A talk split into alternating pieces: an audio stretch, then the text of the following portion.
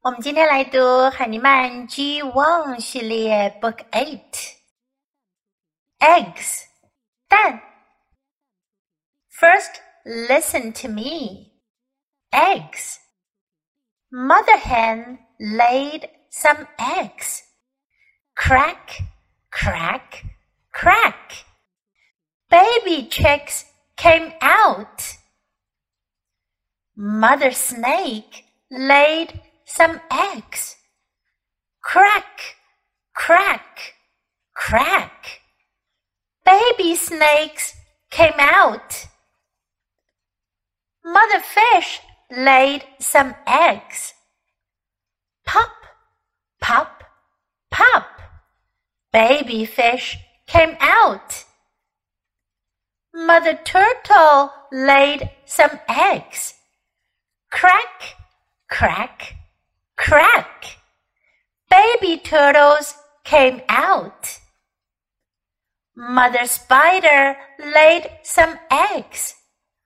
Pop, pop, pop. Baby spiders came out. Mother penguin laid some eggs. Crack, crack, crack. Baby penguins came out. Mother duck laid some eggs. Crack, crack, crack. Baby ducks came out. Quack, quack, quack. 这本书讲的是各种各样的卵生动物生出来的蛋以及它们孵出来的宝宝。我们看看都讲了哪些动物呢？？Mother hen，鸡妈妈，hen 是母鸡，laid 是孵蛋的意思，laid some eggs。鸡妈妈孵出来的小鸡呢，叫做 baby chicks，chick 小鸡，baby chicks came out 出来了。蛋壳破裂的时候发出来的声音是 crack crack crack。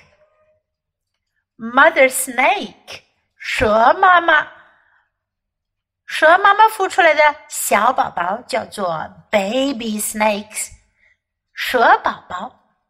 Mother fish 鱼妈妈，鱼妈妈孵出来的小宝宝叫做 baby fish，baby fish。Mother turtle 乌龟妈妈，Mother turtle 孵出来的是 baby turtles，baby turtles。Mother spider 蜘蛛妈妈孵出来的小宝宝叫做 baby spiders，baby spiders。Mother penguin 企鹅妈妈，企鹅妈妈也会孵蛋哦。孵出来的宝宝叫做 baby penguins，baby penguins。 Mother duck，鸭妈妈，鸭妈妈孵出来的小宝宝叫做 baby ducks，baby ducks。